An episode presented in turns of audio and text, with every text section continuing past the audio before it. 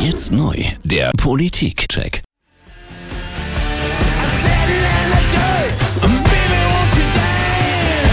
Der neue Morgen auf Freitag, ganz genau 20 vor 8, 7.40 Uhr. Zeit also für unseren Politikcheck. Heute Morgen mit Professor Dr. Ulrich Eid, Politikwissenschaftler an der Universität in Freiburg. Guten Morgen, Herr Eid.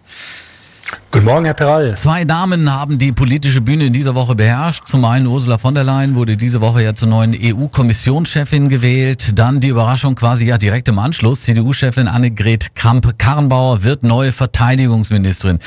Herr Eid, was steckt eigentlich hinter diesem Schachzug? Gibt es da einen Masterplan, den AKK oder auch die Kanzlerin damit verfolgt? Ja, das kann man nicht ganz genau einschätzen, denn was die Bundeskanzlerin sich denkt, sie entscheidet ja, wer in ihrem Kabinett sitzt. Das wird ja in der Regel nicht so ganz klar. Aus Sicht von AKK, von Frau Kramp-Karrenbauer, glaube ich, macht es absolut Sinn, ins Kabinett zu gehen. Wer eine Perspektive haben will, dann auch mal Bundeskanzlerin zu werden, mhm. der muss sich in der Politik beweisen. Die Rückmeldung aus der Bevölkerung allerdings nicht besonders äh, positiv. Laut einer Spiegelumfrage von gestern ganz frisch sind drei Viertel der Befragten gegen AKK als Verteidigungsministerin. Was bedeutet das schlussendlich für Sie selbst? Also für Annegret Kramp-Karrenbauer? Naja, vor allen Dingen muss sie Erfolg haben in ihrem Amt als Verteidigungsministerin. Und äh, eigentlich für das Militär ist die Sache ja gar nicht mal so schlecht.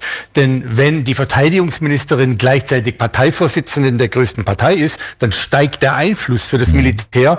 Also hier sind Möglichkeiten da, aber wir wissen, Verteidigungsministerin zu sein, ist durchaus ein Schleudersitz. Mhm. Dann kommen wir noch kurz zu Ursula von der Leyen. Mit neun Stimmen über der erforderlichen Mehrheit wurde sie ja gewählt. Heißt aber auch fast die Hälfte im EU-Parlament ist gegen sie oder hat gegen sie gestimmt. Bekommt sie da ihre vollmundigen Pläne unter dieser Voraussetzung durchgesetzt in den nächsten Jahren?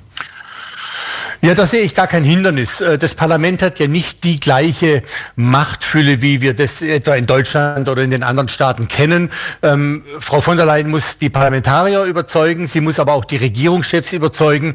Und auch hier gilt, äh, sie muss mit äh, einer zukunftsgewandten Politik und den Versprechungen, die sie jetzt gemacht hat, aktiv werden und sie muss Erfolg haben. Das ist der ganz zentrale Punkt.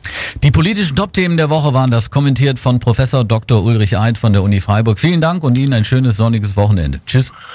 Das wünsche ich Ihnen auch. Dankeschön. Danke. Ciao.